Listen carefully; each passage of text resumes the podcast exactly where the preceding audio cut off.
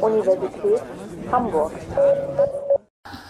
Ich spreche jetzt also über die Modulevaluation, ähm, in, ja, insofern äh, in das Thema Befragung hineinpassend, weil die Modulevaluation äh, an der Fakultät Erziehungswissenschaft, Psychologie und Bewegungswissenschaft, ich sage im Folgenden EPB, es geht immer ein bisschen schneller, ähm, eine Befragung der Studierenden ist und ähm, sich mit den Modulen, äh, die ja die sozusagen Bausteine ähm, der gestuften Studiengänge sind, beschäftigt. Ähm, die Modularisierung ist ein ganz zentraler Bestandteil der Studienreform gewesen. Und im historischen Ablauf befinden wir uns jetzt ja so in der Reform der Reform und äh, stellen uns natürlich an der Stelle auch die Frage, ob die Gliederung des Studiums in Module zu unserer Zufriedenstellung äh, verlaufen ist ähm, oder ob es der Nachbesserung bedarf. Dem vorweg stellt sich dann natürlich die Frage, ähm, woran erkenne ich denn, ob jetzt die Modularisierung zufriedenstellend verlaufen ist? Woran erkenne ich ein gutes Modul? Und ähm, wir sind da eigentlich auch in der Diskussion äh, hauptsächlich zu dem Punkt gekommen, äh, was ganz elementar ist, ist zu überlegen, ist die Modularis Modularisierung genutzt worden, ähm, um tatsächlich äh, auch Gestaltungsaufgaben wahrzunehmen, also im Endeffekt, um die curriculare Weiterentwicklung auch voranzutreiben. Ähm, und um das festzustellen, müssen wir natürlich erstmal überlegen, welche Anforderungen haben wir an die Modularisierung. Ähm, das ist ein langes Wort. So. Ähm, und da fällt zum ersten Mal auf, wir müssen uns überlegen, welche, wie sollen diese äh, Module aussehen, welche Strukturen haben wir da. Es gibt in den Erklärungen von Bologna äh, keine explizite Forderung nach Modularisierung. dennoch hat sich das in Deutschland ja als ein fester Bestandteil der Studienreform herausgebildet. Ähm, und Hochschulrektorenkonferenz und Kultusministerkonferenz äh, definieren daher den Prozess folgendermaßen. Modularisierung ist die Zusammenfassung von Stoffgebieten zu thematisch und zeitlich abgerundeten, in sich abgeschlossenen und mit Leistungspunkten versehenen abprüfbaren Einheiten. Und weiter. Module können sich aus verschiedenen Lehr- und Lernformen, zum Beispiel Vorlesungen, Übungen, Praktika, und anderen zusammensetzen. Ein Modul kann Inhalte eines einzelnen Semesters oder eines Studienjahres umfassen, sich aber auch über mehrere Semester erstrecken. Wir stellen also fest, ähm, das lässt relativ viel Raum offen, wie wir jetzt konkret tatsächlich äh, uns ein Modul vorstellen. Ähm, und es gibt da auch keine explizit formulierten Kriterien, so und so hat ein Modul auszusehen. Ähm, und dennoch kann man aus der Programmatik äh, von Hochschulrektorenkonferenz und Kultusministerkonferenz ähm, durchaus implizit ableiten, welche Forderungen da gestellt werden. Ähm, und so haben wir die folgenden Qualitätskriterien ähm, abgeleitet. Ähm, das sind diese sechs. Es geht einmal um Transparenz, das heißt also jedes Modul äh, soll auch in Modulbeschreibungen offengelegt werden, welche Inhalte gibt es, welche Anforderungen etc. Ähm, es soll auch beschrieben sein, wie die Verwendbarkeit des Moduls ist. Das heißt also, wie gliedert sich das im gesamten Studienverlauf an. Ähm, die Forderung nach Kohärenz, das ist ähm, meiner Meinung nach relativ elementar. Es geht wirklich darum, wie spielen denn jetzt die Elemente in diesem Modul zusammen? Ist da tatsächlich ein inhaltlicher Zusammenhang vorhanden? Ähm, es geht um die Prüfbarkeit, also vor allem darum halt, dass die Veranstaltung eines Moduls mit der Prüfung, die sich daran anschließt, ähm, dann auch tatsächlich in einer, miteinander in Zusammenhang stehen. Ähm, und äh, schlussendlich ist dann halt auch die Frage, ob die Qualifikationsziele, die benannt werden, mit dem Workload, der vorher doch bitte auch zu beschreiben ist, ähm, erreicht werden kann. Also stimmen da die Maße von dem, was man sich überlegt, an Arbeitsaufwand, aber auch an, an Art des, äh, der Arbeit, die man dafür betreiben muss, und führt das ganz am Ende zu dem erwünschten Kompetenzerwerb. Ähm, es lassen sich auch weitere äh, Kriterien erkennen, die in erster Linie so organisatorischer Art sind. Ähm, da geht es darum zum einen, dass Module nicht zu klein sein sollten, ähm, weil auch zu klein bedeuten würde, man hat insgesamt dann doch wieder eine zu große Prüfungslast im Studium. Ähm, und es sollen auch die ähm, Inhalte äh, nicht so zerstückelt werden. Sie sollen natürlich auch nicht zu groß sein, um Übergänge zwischen Hochschulen und insbesondere Auslandsaufenthalte nicht zu erschweren.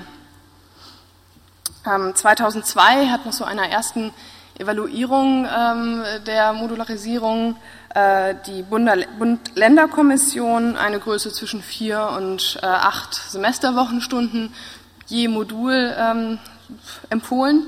Und die äh, Kultusministerkonferenz empfiehlt jetzt neuerdings, dass man mindestens fünf Leistungspunkte, wenn man das umrechnet, ergibt das 150 Arbeitsstunden, ansetzt und äh, vor allem auch sozusagen in der strengeren Auslegung wirklich nur eine Prüfung je Modul hat und äh, nicht für jedes äh, Element im Modul eine einzelne Prüfung.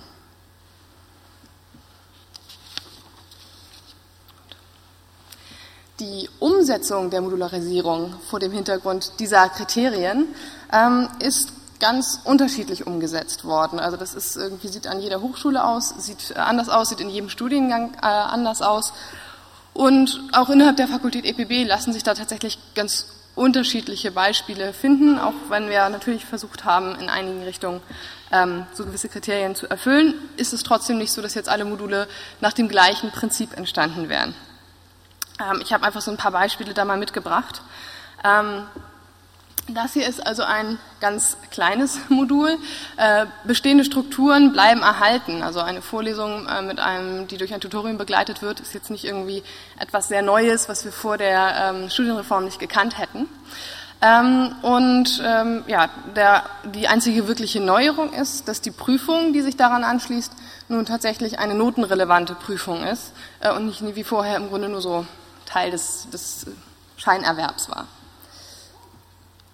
Hier sehen wir ein Modul, was schon versucht, der Anforderung ähm, gerecht zu werden, ähm, mehrere Veranstaltungen äh, zusammenzubinden in einem Modul.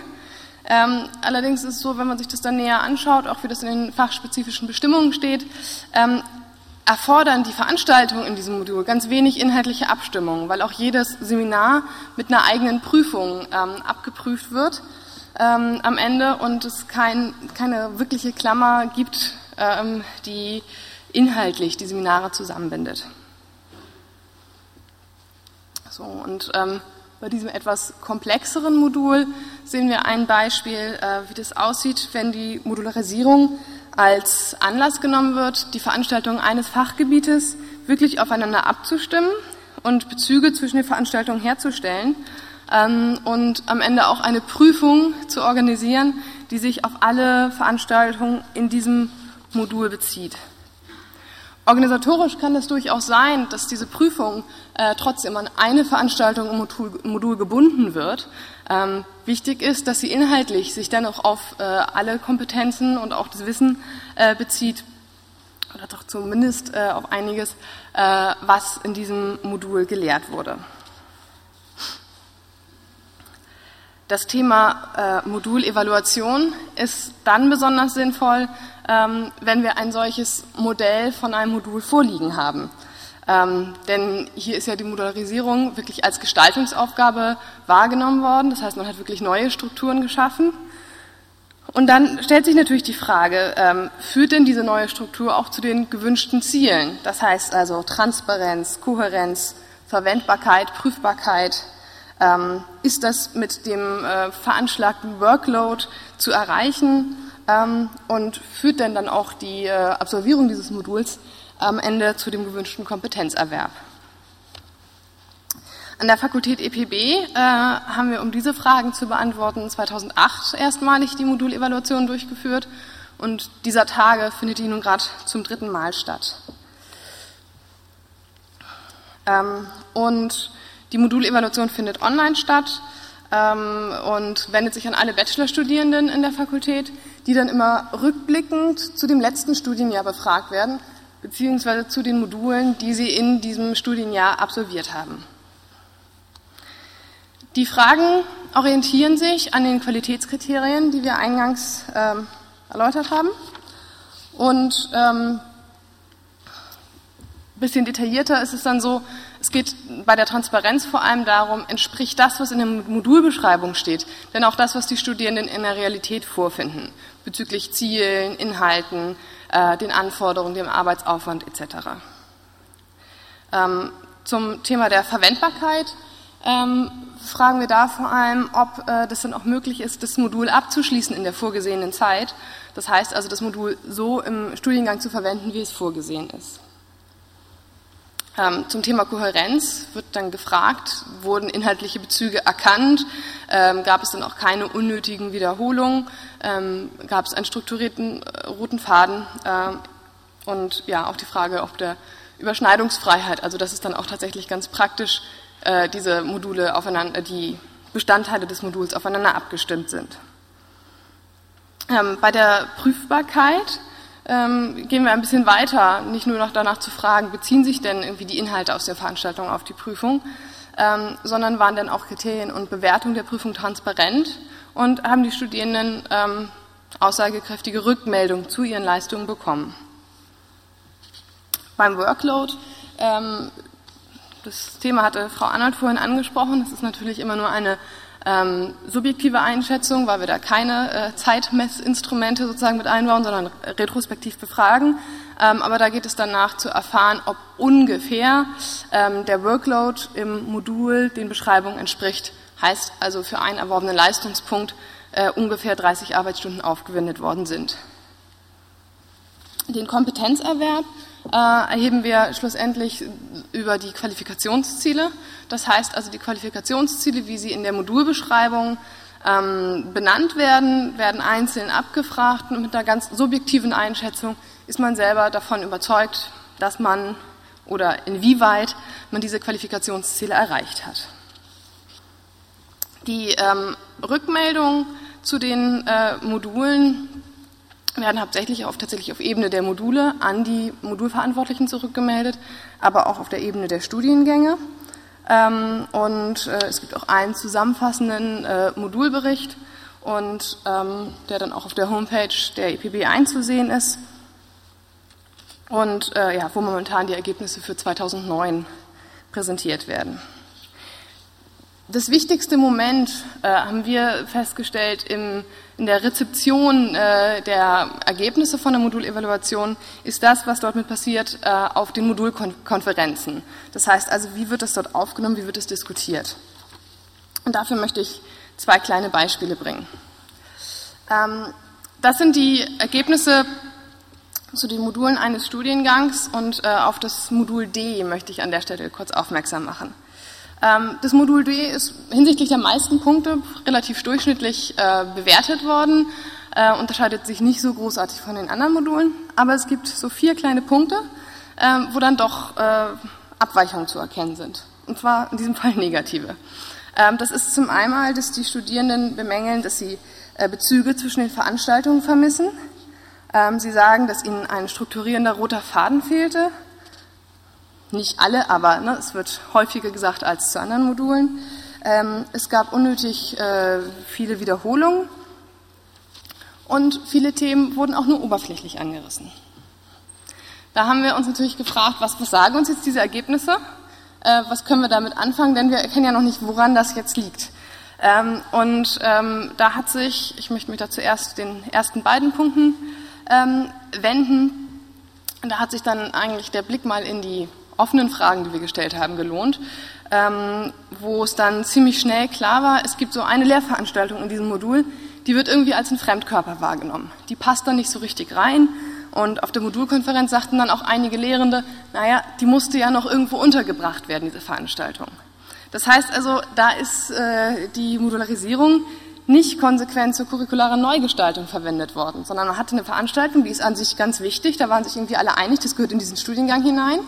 Ähm, und die wurde dann in ein Modul einfach nochmal so mit reingenommen, statt umgekehrt sich zu überlegen, das sind Qualifikationsziele, die wir, die wir haben, welche Veranstaltungen brauchen wir, um da hinzukommen. Ähm, und die Lösung im Grunde, die da auf der Modulkonferenz besprochen wurde, war ganz klar, so ein Fall erfordert eigentlich, dass man über dieses Modul hinausdenkt, weil es unwidersprochen wichtig ist, was dort äh, gemacht wird in dieser Veranstaltung, aber sie offensichtlich in dieses Modul nicht so hineinpasst und man dann überlegt hat, vielleicht können wir das an irgendeiner anderen Stelle im Studium sinnvoller verankern. Bei der ähm, Besprechung ist ganz interessant auch noch aufgefallen, ähm, dass dieses äh, Modul in der individuellen Lehrveranstaltungsevaluation auch relativ schlecht bewertet worden ist. Und zwar, es gab da mehrere Lehrveranstaltungen, egal welcher Lehrende das, ähm, äh, dieses Seminar gehalten hat. Das heißt also, dass man da merkt, die Qualität von Lehre hängt niemals ganz losgelöst von dem äh, Konzept eines Seminars und von dieser einen Lehrperson ab, ähm, sondern es kommt auch darauf an, in welchem Kontext es eingebettet ist, ob ich überhaupt mit diesem Seminar was anfangen kann und irgendwie einen Bezug zu meinem restlichen Studium sehe. Das zweite Beispiel ähm, bezieht sich immer noch aufs gleiche Modul, dass da von unnötigen Wiederholungen gesprochen wurde. Ähm, und da hat mir so ein bisschen überlegt, woran liegt das, was wird denn da wiederholt? Und einige Lehrende hatten dann ein direktes Feedback noch von Studierenden bekommen und konnten sagen, ja, es gibt ja diese eine grundlegende Theorie, die ist auch wirklich wichtig und deshalb müssen wir die auch machen unbedingt im Seminar. Nur es gibt ziemlich viele Studierende, die haben das schon so oft gehört. Die haben nämlich ähm, gar nicht innerhalb dieses Moduls, sondern über Modulgrenzen hinweg dieses Thema oft wiederholt. Die haben dann schon im ersten Studienjahr äh, eine Einführung bekommen äh, zu dieser grundlegenden Theorie in einer Wahlpflichtveranstaltung. Dann haben viele noch ein Nebenfach, wo sie diese Theorie in den Grundlagen nochmal vorgestellt bekommen. Und schlussendlich sitzen sie dann hier im Seminar und kriegen nochmal die Basisgrundlagen über diese Theorie. Man kann es aber auch nicht einfach weglassen, denn andere Studierende haben halt im ersten Studienjahr eine andere Wahlpflichtveranstaltung äh, gewählt. Die haben auch nicht dieses Nebenfach. Und wenn die nicht in diesem Seminar äh, das, das Thema äh, eingeführt bekommen, dann verpassen die das in ihrem Studium. Und ähm, da wurde einfach recht pragmatisch überlegt, wir haben sechs, sieben Parallelveranstaltungen zu diesem Seminar. Es gibt mehrere Lehrende, die das halten. Ähm, und man kann es ja variieren. Und es gab dann zwei Veranstaltungen, die wurden einfach so umgestellt, ähm, dass in den Seminarbeschreibungen festgelegt wurde, Voraussetzung ist, dass man die Grundlagen dieser Theorie schon kennt. Und im Seminar wird es dann Vertiefung geben, beziehungsweise Vergleiche zu anderen Theorien.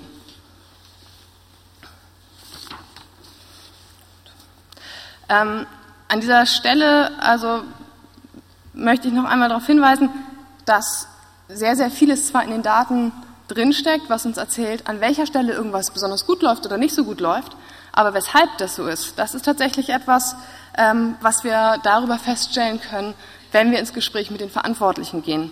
Ähm, deshalb habe ich diese Folie nochmal mitgebracht, wo ich die äh, Module D und E mal so ein bisschen hervorgehoben habe, weil das also wirklich zeigt, dass nicht sich bei der Modulevaluation irgendwie alles so ausmittelt, sondern es gibt tatsächlich irgendwie sowohl in die negative als auch die positive Richtung ganz deutliche Ausreißer.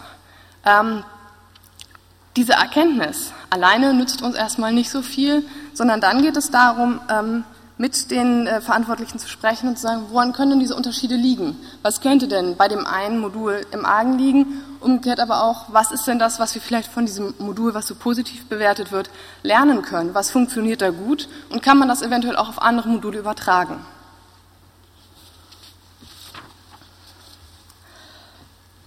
Ähm, und dieses Sprechen mit Verantwortlichen, das zeigt ja auch, ähm, was an diesen Modulen äh, als Baustein in gestuften Studiengängen so neu sind. Denn wir haben da eine ganz neue Ebene der Organisation innerhalb von Studiengängen, wo also eine Gruppe von Lehrenden, ähm, meistens ist es ja so, dass es mehrere Lehrende sind, ähm, dort zusammen für die Gestaltung des Moduls verantwortlich sind und diese Veranstaltungen mehr oder weniger aufeinander abgestimmt sind oder sein sollten.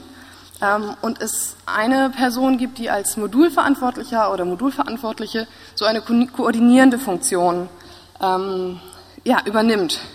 Und ähm, ohne jemanden, der diese koordinierende Funktion hat, sind die Qualitätskriterien von Modulen, die ich eingangs vorgestellt hatte, auch schwer zu erreichen. Denn wie soll eine Abstimmung passieren, nur dadurch, dass man einmal irgendwie eine Modulbeschreibung erstellt hat, wenn nicht auch tatsächlich äh, Kommunikation zwischen allen Beteiligten stattfindet. Ähm, ja, das heißt eigentlich, dass es so zwei Dinge gibt, ähm, die ich aus den letzten drei Jahren inzwischen Modulevaluation mitnehme. Das eine ist, dass die Frage, die so über allem steht, im Grunde der Titel dessen ist, was ich auch gerade vorgestellt habe, nochmal mit einem Fragezeichen. Haben wir die Modularisierung als Anlass für die curriculare Weiterentwicklung genutzt? Und ich würde die Frage eigentlich auch noch erweitern wollen. Wenn wir nun äh, die Modulevaluation durchführen, nutzen wir auch diese Ergebnisse, um weiterhin die Entwicklung voranzubringen. Ähm, und dieses äh, das Ganze nutzen, heißt ja auch, dass die Ergebnisse ähm, als, als ein, ähm, ja, im Grunde als ein, ein Diskurs auslösen und auch ergänzt werden ähm, durch das, was diejenigen, die in den Modulen lehren oder für diese Module verantwortlich sind, ähm, zu berichten haben und äh, diese Mischung eigentlich aus den individuellen Erfahrungen zusammen mit dem, was wir hier äh, aus, von den Studierenden erfahren, das ist das, was ich hoffe, ähm, in die curriculare Weiterentwicklung einfließen kann. Damit bedanke ich mich und gebe weiter an Hanna Busemann.